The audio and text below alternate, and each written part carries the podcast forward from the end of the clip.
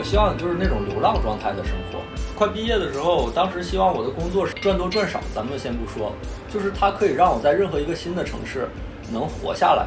我当时最想做的工作是这样的一个工作，嗯，送外卖，嗯，可能是，嗯，呃又好像不完全是啊，开玩笑就是你你以前有向往过流浪的生活吗？当然向往过，年轻人谁不向往流浪的生活？我那时候大学的时候就经常一个人，嗯然后呃到处瞎跑。一一考试周一没考试的时候，我就、嗯我就买个买个坐票，然后什么跑到嗯武汉啊，跑到什么嗯成都啊、嗯这种地方去。哦，嗯我也是。我嗯大学的时候，因为我我因为我我是家里是东北嘛，嗯就在长春，然后我大学又在成都，就比较远嘛。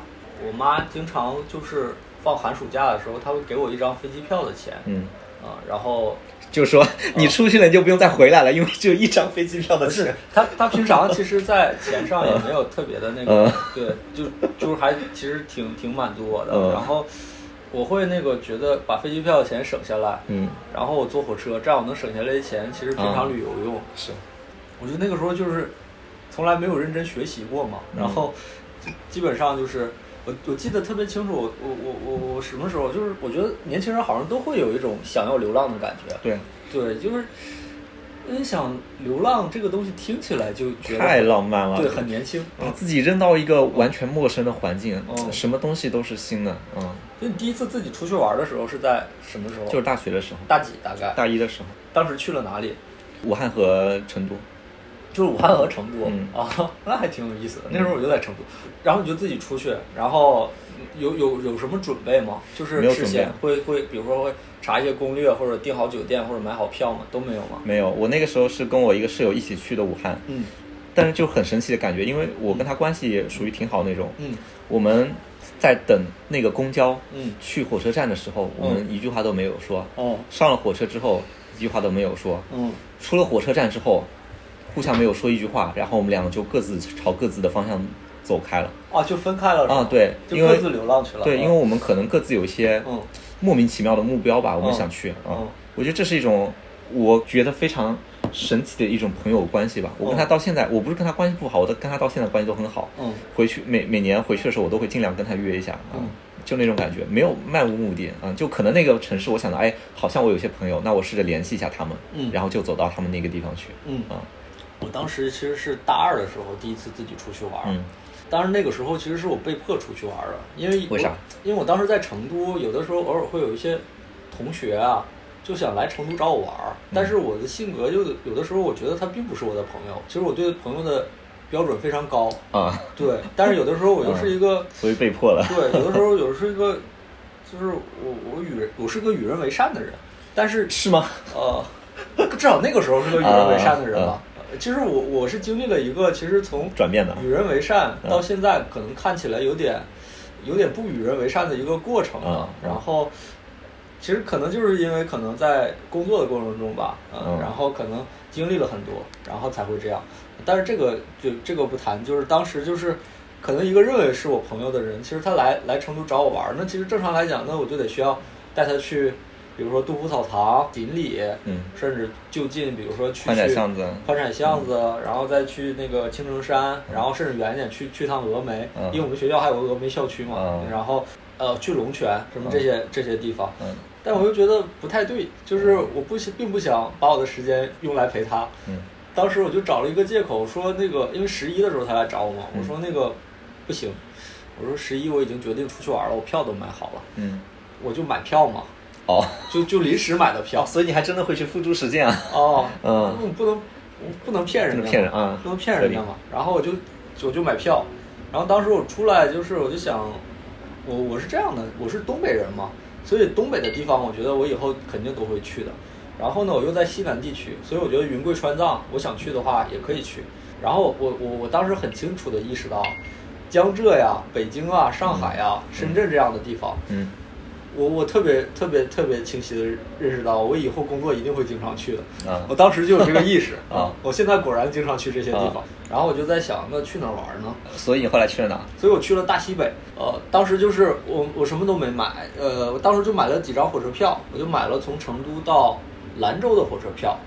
呃，兰州到当时想去敦煌，嗯可能好像买了兰州到敦煌的火车票，然后在之后可能买了一张什么，敦煌到哪里？好像后来我的火车票我都没买明白，嗯。就是我可能就买了两张火车票，嗯。然后我也不知道西北有什么好玩的，然后但是我觉得西北应该去的人比较少，因为当时还有一个意识是，我觉得十一的时候千万不要往人多的地方跑。对对对，西西北那个时候可能大概我想想应该在那时候很冷门，一一年左右很冷门，对。相对冷门吧，就是人没那么密集，然后我就想去西北，然后所以我就一个人就就背着一个大包，然后当时应该是在那个迪卡侬买的一个特别大的一个包，啊然后我就觉得很帅。就是那个包就很大嘛，就是像有点背包客的感觉，就是那个包基本上上头就在在你头顶，啊然后屁股都靠下，就特别大的一个包。然后那个时候体力也比较好，就背这种包，就是只要你觉得帅，你就背得动。现在我估计我都不太背得动了。嗯然后就去，然后就先去的兰州，没有朋友，路上就是我自己，没有朋友，就是每个地方都是陌生的。我去兰州，然后就去看那个什么羊皮筏子，然后吃所谓的正宗的什么兰州拉面什么这种这些东西，嗯，然后去完兰州之后，然后我啊不对，当时有，当时我有个室友好像是在兰州的，哦，我想起来了，有个室友是在兰州，我忘了当时我们是不是一起先去的兰州，嗯应该是一起先去的兰州，嗯去了兰州之后，然后他还在兰州之后，然后我说我我要自己走了，我就去敦煌。去敦煌的时候，我也没有任何认识的人，但是敦煌这个地方就就比较有意思。敦煌这个地方城市很小，但是到处都是五星级的酒店，然后因为旅客特别多是吗？对，就是因为它是一个很著名的景景区嘛，敦煌有莫高窟嘛，是这样一个地方。然后我当时身上没有多少钱，报一个小的旅行团，在那个车上的时候就认识了两个当地的年轻人。哎呀，我忘了，有个叫豆瓣儿，还有一个叫什么我忘了，就是，呃，当时我认识他们，然后他们两个就很友好，他们就最后就是我我们在车上的时候就认识，然后互相加了 QQ，那个时候大家还是用 QQ 加好友，那时候还没有微信，没有微信。哦，然后他们就跟我在城敦煌的城市里就走街串巷，就帮我找到了一个地下的那种住的地方，三十块钱一晚，有一个电视，那个电视就肯定是放不出来那种电视。单人间吗？呃，对，哎，卧不对，不是单人间，情侣是吧？就不是情侣，嗯就是那种老太太，哦，就是那种老太太，可能家里有那空的房子，然后里边可能就摆了两张床，然后摆了个电视。当时我就住在那个地方，一晚上三十块钱，那个五星级的酒店我都我都不记得了，可能甚至上千。然后我就找到一个三十块钱的住处，然后就在那儿玩儿，玩着玩着，然后我就不知道我的下一站应该去哪儿了。敦煌看完了之后，我就看完了莫莫高窟嘛，在敦煌吃了什么驴肉黄面之类的，然后就不知道我下一站应该去哪儿，我就一度很迷茫，因为十一的假期很长啊。我就随便就买票，然后就去了那个昆仑山，去格尔木，去格尔木我就更不知道应该去哪儿了，我就知道格尔木好像离昆仑山很近，然后去了格尔木，然后去去那个当地的青旅，然后去青旅，然后那个时候就是青旅就会有一些很热闹的这种人嘛，然后你就可以呃看别人想去哪儿或者怎么样，然后就在当地又重新组团儿，然后认识了三四个很不错的人。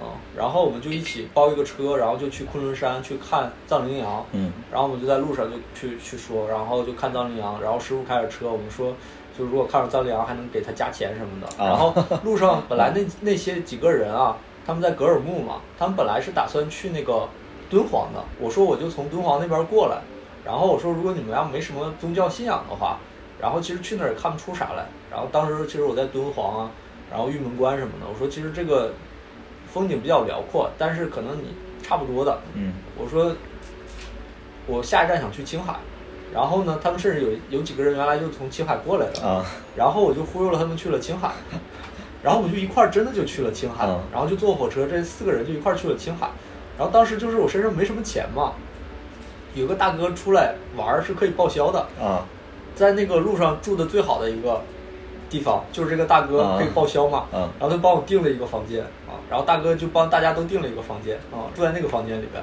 那是我这路上住的最好的、最舒服的一次。不然我都是那种地下那个嗯三十块钱一晚的一个地方嘛，嗯然后就在那儿玩儿，然后我们去青海，然后他们很多人也都去过青海湖了，然后我们就去了一个很生僻的地方，青海的一个叫贵德县的地方，嗯。那个就是我的头像那个地方，哦。贵德县，贵德其实是对，贵德是一个黄河的源头，啊，黄河的源头其实水是特别特别清澈的，嗯然后我们就去贵德，然后就去那儿看，就去那儿玩儿，然后甚至我印象很深，还去了一个小庙里啊，庙里有一个老爷爷，然后拉着一个小孩儿，然后我们还给他水果吃，然后就这样，就是一路就是这样，然后最后我从青海，然后在西宁，然后坐火车，然后最后我就回了成都。嗯就这个路上没有任何规划，所有东西都是随机的，嗯人你也是随机碰到的。这个旅程就是，也不能叫流浪吧，反正就是身上还是装了点钱的嘛。嗯但是其实是大概是这种流浪的感觉，或者怎么样，或者这种自己背包出去玩的感觉，嗯我就觉得很好。然后导致其实我对独自去一个陌生的地方，随机认识一些人，这个事情其实是我到现在为止我都是很期待的。嗯或者说，其实我对流浪这个事情本身也很期待。嗯你你听过那个我我忘了之前我们聊天有没有讲过这个人群叫三河大大神？哎，我知道，哦嗯，我我曾经一度是很很像我那种生活状态很，向往他们的，嗯啊，我觉得很好，就是什么叫就是只打日结的工吗。对，他他们这种就是极致的尽兴啊，对，嗯当然其实可能这么说就是会显得就有点其实是在站着说话不腰疼，俯视别人的生活嗯或者怎么样，嗯。但其实我我是真的很很很向往。我每我我我我有的时候去深圳出差，我会特别的想去那个三河人力资源市场，我想去那儿看一看嗯。啊，不是说想去看热闹，我是想看一看他们生活，甚至我想参与进去。嗯。但是只不过现在好像没有那个必要参与进去，因为有的时候我也会害怕嘛。如果生活真的变成那样，是，对，把自己沉沉沉下去，真的上不去怎么办啊、嗯但是有的时候会既羡慕，然后又有点想参与，但是又有点有点畏惧。嗯。嗯。很多东西其实都是这种状态，嗯，我是觉得你最后会会追求的是自己还是在一个固定的城市生活，就是你喜欢的城市，比如说杭州，还是不不停的换城市呢？我给不出答案，嗯。嗯其实我的潜意识里是希望自己能不停的换城市的，嗯。但是其实自己的一些客观条件，比如说嗯。工作有的时候就是固定的，你才能越做越好。嗯。啊，比如说可能有比较好的这种薪酬机会的城市就这么多，嗯。导致其实可能你看起来有很多选择，但是一旦当你有一些明确诉求的时候，嗯。其实你能选择的机会反而就是这么点儿。变少了对。啊，没多少的，理性的看，嗯。我有一个比较明确的诉求，就是其实我最近意识到我非常非常需要朋友这个事情，嗯。所以我觉得就是我我很希望能够至少是跟朋友的会面能够更自由一点吧，啊，对。自由一些，对，嗯所以嗯比如说我留在北京，我就觉得很好。你那时候从南京回来，我就觉得嗯太好了。对，就是我们真的有会有更多的机会去碰面了。嗯想到那个时候我们在通州的时候，都在通州的时候，其实我们并没有怎么聊天，对吧嗯？对，现在想起来还挺遗憾的，是，对当时在麦当劳聊天啊，在麦当劳在那儿消费啊，在麦当劳聊到凌晨三四点。哦，然后还不买人家的东西啊。对，呃，你你见就除了那次之外啊，你见过其实麦当劳大概凌晨五六点或者三四点的样子？我我见过，大学的时候见过。大学的时候，我会经常夜游啊，然后有时候就是凌晨三四点的时候，我在延安路上，在那个凤起路上，嗯。在那逛杭州啊，嗯。然后我就会进去看到，就就是有很多那种可能流浪汉什么的睡在那个里面。对，是的。当那个呃天快亮的时候，我在那里待过，就是熬到凌晨的那种时候，嗯。然后会有工作人员来拍拍他们说啊、天亮了，我们要营业了，然后嗯让他们那个睡醒了出去，对，对。这是城市非常你你是接触不到的那一面啊，你不深深度参与到这个城市的呃过程中，你是不知道这种对我也是状况的。间接接触，嗯。因为我大学不是老挂科嘛，啊。然后呢，我老挂科，就比如说高数，我就至少挂了一次还是两次。啊然后，因为有的时候宿舍里其实会定点儿断电嘛。对。但是就是有的时候考试周的时候，呃，教学楼里的教室也很难抢，所以有的时候我会去麦当劳，然后就特别有意思，就是比如说我可能晚一点，比如说八九点的时候到麦当劳，然后你就会看到。呃，晚上陆陆续续可能吃东西的人就就就就不在麦当劳了，嗯然后服务人员就不在。当时比如说我在一个两层的麦当劳，我就在二层，嗯，嗯，然后 服务员不来赶你吗？他不赶我，还是没发现你？不因为因为好像他们是可以接受的，就哦或者因为它是个二十四小时的，嗯。但是二十四小时其实不代表着就是可能到深夜他还有很多生意了，对，然后就你陆陆续续就看到有一些人进来了，明显他们不是学生，然后嗯他们就在找一个地方就躺下了，嗯。嗯，有人有的人喝了酒，有的人没喝酒，有的人其实是甚至身上有一些这种包裹行李之类的，嗯然后早上他们可能会去那个麦当劳的那个卫生间或者怎么样洗洗脸或者怎么样，然后就继续出去。哦，然后当时就觉得，嗯，当时我就觉得麦当劳其实是个很很好的地方。就比如说，就是像麦当劳，其实和肯德基还解决了中国的另外一个比较严重的问题，啊，就是厕所少的问题。是哦，我觉得这个这个这个也挺有意思的，就是当我们在在一个城市里，有的时候找不着厕所，第一反应不是去找公厕，对第一反应就是去找肯德基或者麦当劳。嗯哦在这一点上，必胜客做的并不好。是，哦，好的城市和坏的城市，其实有的时候区别还确实是挺大的。嗯，但是我就是，哎呀，我觉得流浪这个事情，人年轻的时候，如果有机会流浪，真的就，就真的就是流浪那种流浪，嗯就不是说其实是旅游或者怎么样。嗯，如果有机会的话，我觉得真去一下的话，就会比较好。嗯，但始终保持这种心态吧，就是可以去接受这种生活状态的一种心态吧，我觉得是比较重要的。嗯，就我觉得可能甚至有一种比较浪漫的人生，就是一个人，呃，流浪一辈子，然后，呃，当然，其实这个又比较违背自己的社会责任，嗯你向往那种呃，有个电影叫那个《Into the Wild》，嗯，呃，叫什么《走入荒野》还叫什么的？哦，啊，对你向往那种生活吗？大概是什么样？我好像听过类似的东西，但是我不知道具体是什么样。啊，就是有一个呃，他的条件非常优渥的一个呃学生，然后他在呃他的家庭条件也很好，然后他的大学呃也很好，然后呃反正就身边各种人都很认可他吧。嗯啊、这样的一个人，他最终慢慢的就是抛弃掉了这一切，呃，减掉了自己的银行卡跟身份证，然后去流浪，最终他搞了一辆小车，然后在一个荒野里待着，最终他其实是误误食了一种有毒的植物，然后死掉了，就是这么一种生活，非常的就是超验主义的这么一种生活，我挺向往的，挺向往是吧？我挺向往的。啊，我也是。嗯我 我觉得我有机会一定会去呃实践一下的，去体验一下。对啊，对，哪怕说就是，嗯，因为这个导致自己的，不管是身体健康，甚至生命危险，嗯生命生命发生了一些这种，这是在预期之中的代价。对对，因为你做很多事情之前，你你你如果能看到它最糟糕的情况你是能够接受它如果你能接受的话，我觉得就可以做。嗯这个电影中有一段让我挺触动的，就是嗯他其实，在流浪的过程中，他路过了一个呃那种野营的营地嘛，然后其实就是一房车营地嘛，然后他和其中的一个姑娘，然后嗯两个人感情上那个呃产生了一些联系，很纯洁的那种，就很纯洁的对嗯，就肉体上其实也很纯洁嘛嗯，对吧嗯？呃，产生了一种这种联系，然后最终他觉得还是停不下来，嗯。啊，他就自己又默默的离开了，嗯。啊，对，这种情绪我没法去体验到这种东西，然后我也没法去认同到这种东西，但是我觉得这个东西，它某种程度上很迷人，嗯嗯。是，嗯，你能够去抛弃掉很多东西，就这种感觉，我觉得那那种生活会让人很向往吧，或嗯。者很有魅力吧。因为人人是社会生物嘛，所有人都是社会生物。是。其实你只要存活在这个社会，你就得长期跟很多人建立联系。对一个和任何社会人没有联系的人，他是很难生存下来的。嗯啊或者说很难生存的很好的。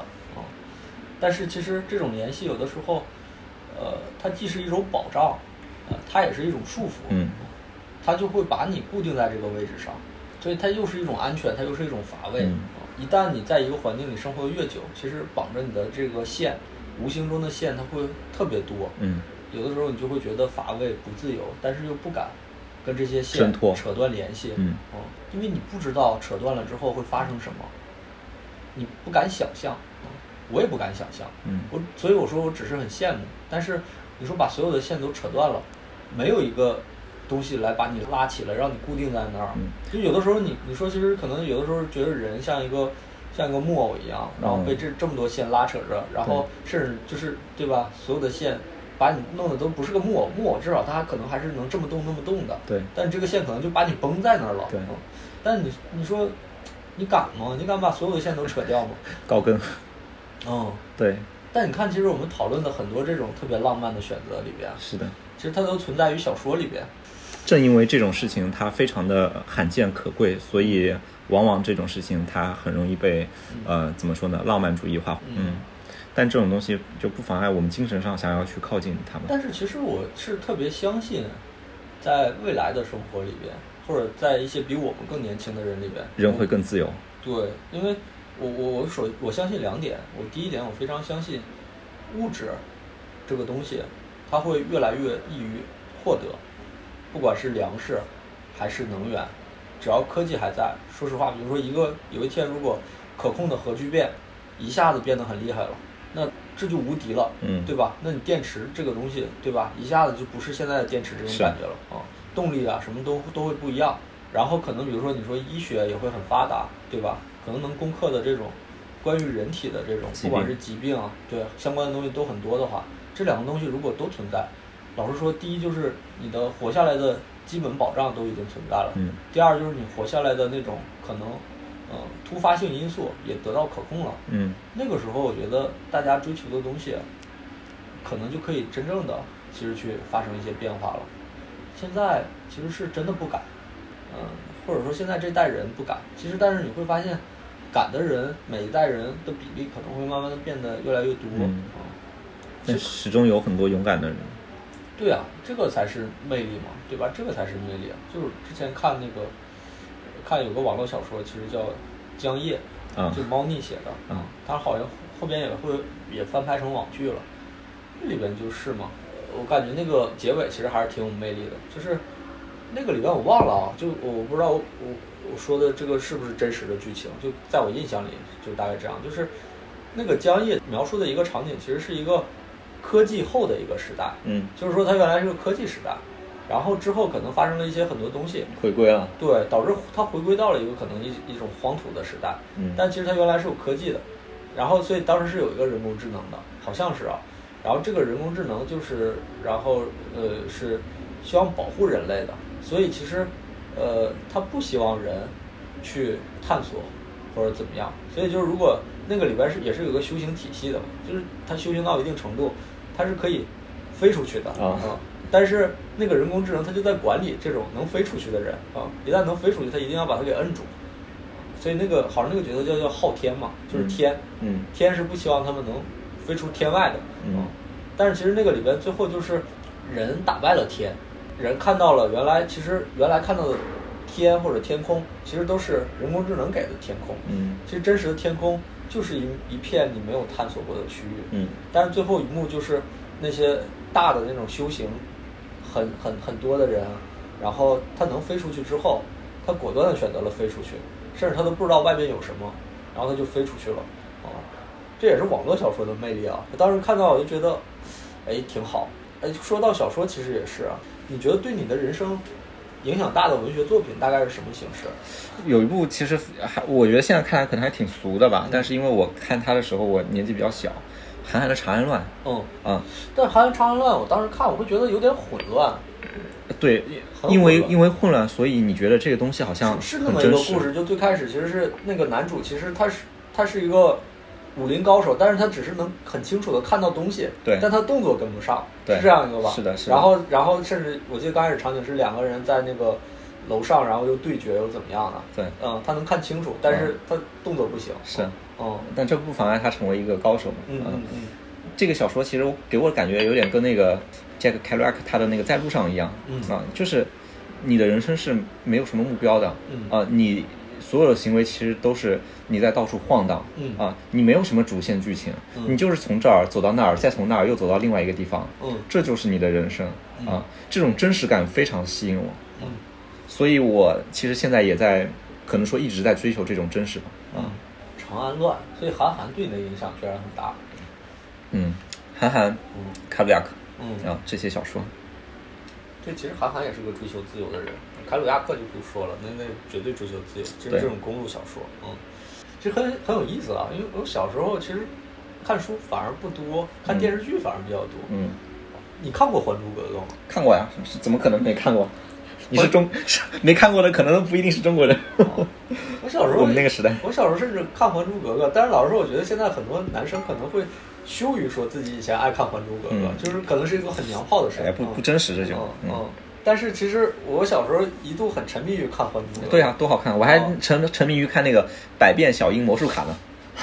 《还珠格格》里边有个角色，其实对我，其实我是很羡慕的。萧剑对，就是萧剑。嗯我当时想，哇，太太帅了，潇洒了，怎么可以这样？一萧一剑走江湖？对，就是，很有意思，就是对吧？很潇洒，他他身上不用带钱，嗯，他他他走到一个地方就有一个朋友，走到一个地方就有一个朋友，他有点儿对吧？他有点像教父的感觉，嗯对吧？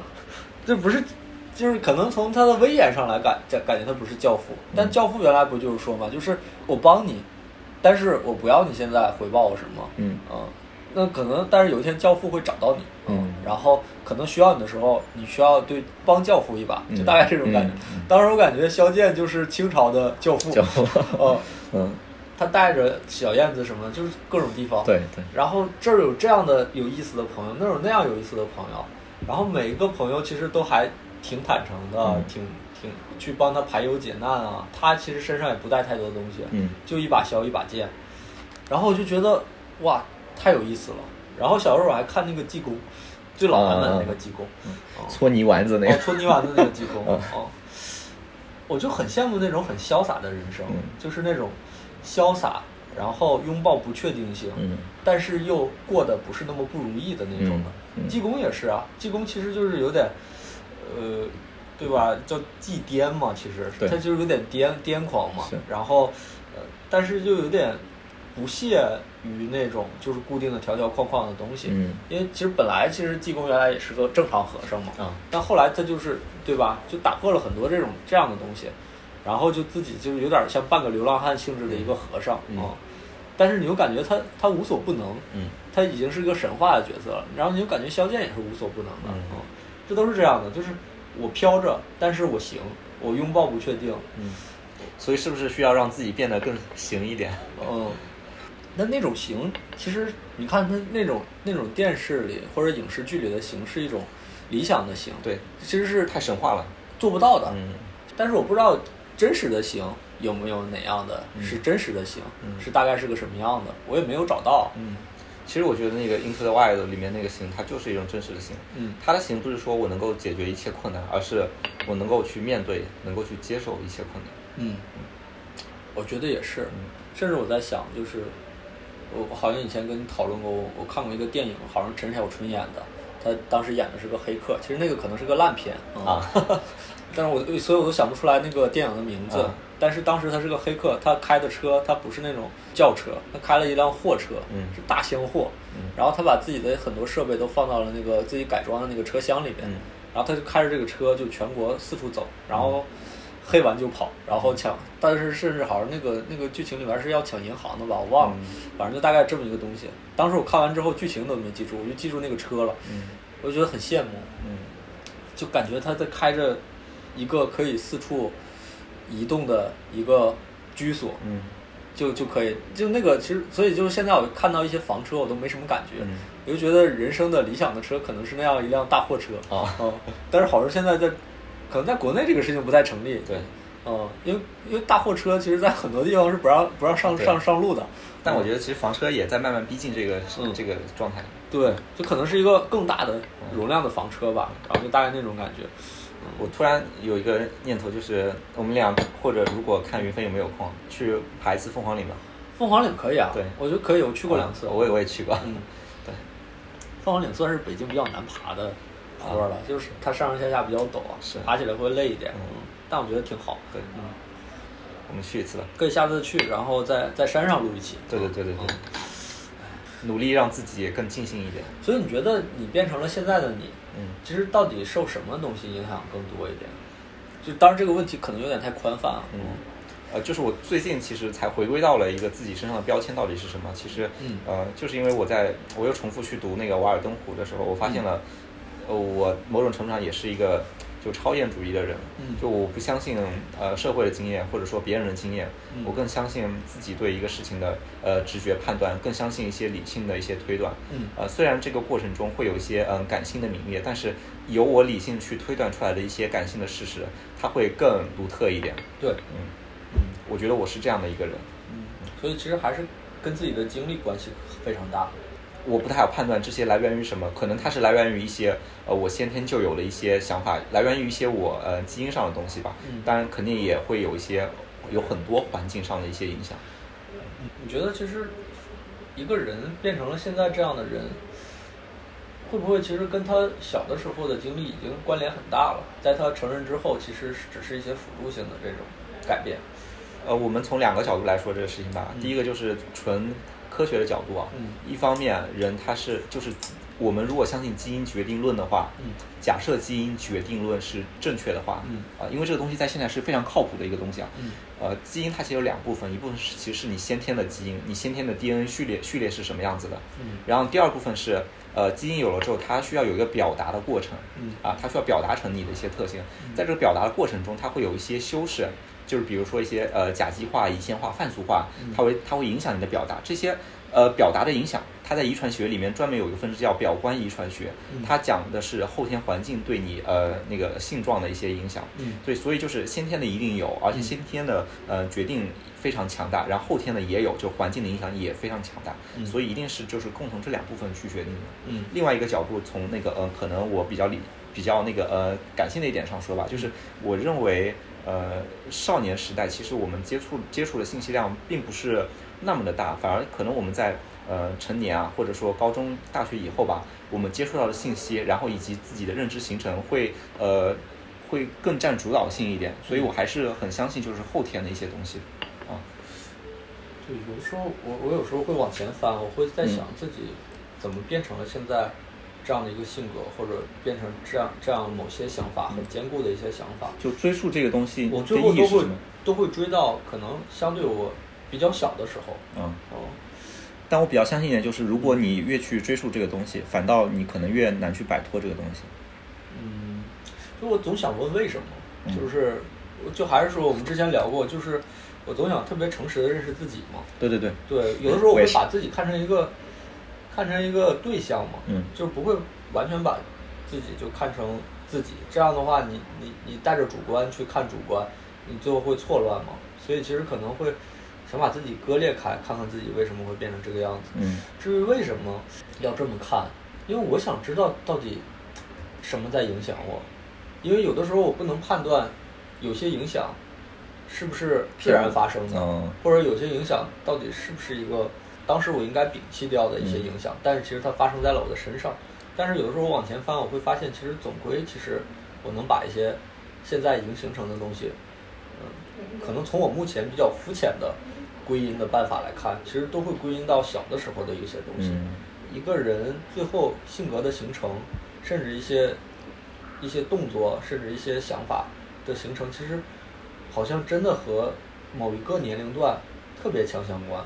嗯因为因为有时候往前翻，我肯定能翻到一个那样的一个东西。就包括我不也跟你说，我会叠脏衣服这个事情嘛，嗯对吧？就是我会有意识的把脏衣服叠得很整齐，啊然后把它们摞起来。啊是因为就是可能比如说小的时候，我我我至少目前认为我小的时候家庭的空间比较小，嗯然后如果我要把那个衣服脱下来，然后很散乱的放的话，会显得屋子里更小了，嗯。更拥挤，嗯。然后或者怎么样，然后所以我会把它们叠在一起，然后导致我产生了现在这样的习惯，所以就是一个不正常的行为，你往前推，可能就能推到一个里边的一个，就找到一定程度的因果关系啊。嗯至少目前我认为它可能是这个样子，嗯但是不是其实还有别的客观元素呢？比如说我就是有强迫症，我就喜欢叠脏衣服，嗯对吧？会不会是因为后边的一些经历呢？嗯我也不确定，嗯，所以我最近老是说我对了解人的意识啊，或者什么样的这种形成的一些背后的一些东西，嗯其实挺感兴趣的，嗯对，你还说比如说那种电影，对吧？就是我记得那个三个傻瓜那个电影，对吧？嗯那个应该是在几几年的时候比较火的，也是在我们大学期间，我大学对对，在我们大学期间比较火的。我当时看到那个，我我是真的挺感动的。我觉得就最后那个我看到那个学校的时候，我感动哭了。嗯真的是想象中的学校。我会想，我感动的点其实是带着遗憾的。我在想，如果真的有这样的学校，如果我能去，哪怕我高考没有一个很好的成绩，其实我是认了的。嗯哦我就总觉得，其实，在那个就是他办的那个学校的那个孩子的那个年龄段，其实是能影响他一生的。嗯但是我有的时候很遗憾的点在于，我并没有在那样的年龄段嗯得到了一些这种这样的一个启发，或者这样的一些东西。嗯。但是我觉得就是始终不晚，你现在能意识到这个事情，然后我们现在其实是有能力去做一些呃逼近的改变的。嗯嗯我我会有一些兴趣，嗯因为我本来其实我觉得人生就是个找答案的过程。嗯你把自己看成一个东西，你找自己的答案，它也是个乐子。嗯所以我就在想，是不是人形成现在这样的一个人的性格，其实真的可能也就是在某个年龄段很重要。如果那个年龄段很重要，我们不也说人是在补偿自己吗？对，所以其实我是有兴趣，我就想在那个年龄段去做一些贡献的。比如说，如果我我我假设就是，如果我没有那么多经济负担，嗯那是不是我就可以有一个那个年龄段的一个一个东西，嗯哪怕是个民办教育呢，我都嗯觉得会很有意思。嗯比如说自己做或者怎么样。嗯然后之前是，呃，你知道那个那个谁那个，呃，比尔盖茨不做慈善吗？对。但是比尔盖茨的慈善在中国应该是一个叫李李一诺还是什么的一个女士，嗯。然后在中国来承接的。其实她在北京好像也在弄这样的一个这样的一个教育属性的一个东西，嗯听说还挺有意思的。我觉得那个东西也很吸引人。嗯。我觉得有些东西会慢慢的，它出来，就是其实我觉得总归是有一些很吸引人的东西，呃比如说流浪，比如说嗯。去不同的城市，嗯。就那么瞎逛，去看不同的人，比如说，呃，你弥补，比如说可能，如果我认为，比如说我的小学的那个教育会让我有一些遗憾，那你是不是能通过帮助别人的方式，让这些人在一个人格形成的重要阶段没有这样一个强烈的遗憾？嗯我觉得这些事情可能都很有意思。嗯还有就是，比如说，可能有的时候我工作的过程中误打误撞，想想明白了一些道理，但有的时候我会遗憾，如果我早点就知道了呢，或者怎么样？啊当然，其实现在想想也也不可能，我早点知道也没有用，啊因为我不信。对嗯，有的时候就是这样，有的道理不是你自己撞出来的，头破血流撞出来的，它就不是你自己的道理，不是你自己的道理，它就还是别人的东西。嗯有的时候自己道理只能是自己撞出来的。嗯那那我还是会想去把它分享给别人。其实有的时候还是可能是为了弥补自己的一些一些一些东西啊。所以有的时候我是这么觉得啊，人生的遗憾多，呃，不是坏事。啊嗯，你想做的事儿其实就有了，如果你的人生满是遗憾啊，嗯那你就可以在满是遗憾的这个人生后边，其实规划好多具体的东西。嗯如果一个人的人生特别完美、特别圆满，我觉得这个反而也是一种遗憾。啊、对，嗯，因为你你没有特别强烈的补偿心理，嗯嗯，那导致其实可能你最后反而就有点迷茫没有没有驱动，哦，嗯没有迷茫，嗯，就就很迷茫，嗯，所以我们是不是聊了很久啊？对啊，这是不是我感觉啊两个小时两个小时，没问题，但我有一种担心啊，嗯就是我们聊的很多东西，其实不像以前就是聊的，比如说我们说聊电商，啊聊直播，啊，聊一些可能一些产品或者品牌，啊这这种东西这么那个扎实啊。啊，当然聊的确实是很开心，这种东西很会很快的榨干我们，嗯嗯，对对可能很快我们就会没有一个呃特别明确的话题，然后再来继续聊下去。嗯。嗯。这个就跟我交朋友的态度是一样的，就是我非常坦诚的做我自己，把我完整的表达给你，然后如果你能够接受，嗯。那我们就是朋友；如果你不能接受，嗯。啊，嗯，我们不用勉强。我觉得也可以。嗯是而且其实我觉得可能把自己给榨干或者整个完整的掏出来，嗯，其实可能反而会让自己会认识到自己的一些可能需要弥补的东西，说不定后边又会有一个新的变化。对，我觉得我们都追求真实，嗯，对，这是一定的。是这样的。嗯，那今天就聊到这里，聊到这里好好好，谢谢大家。谢谢大家。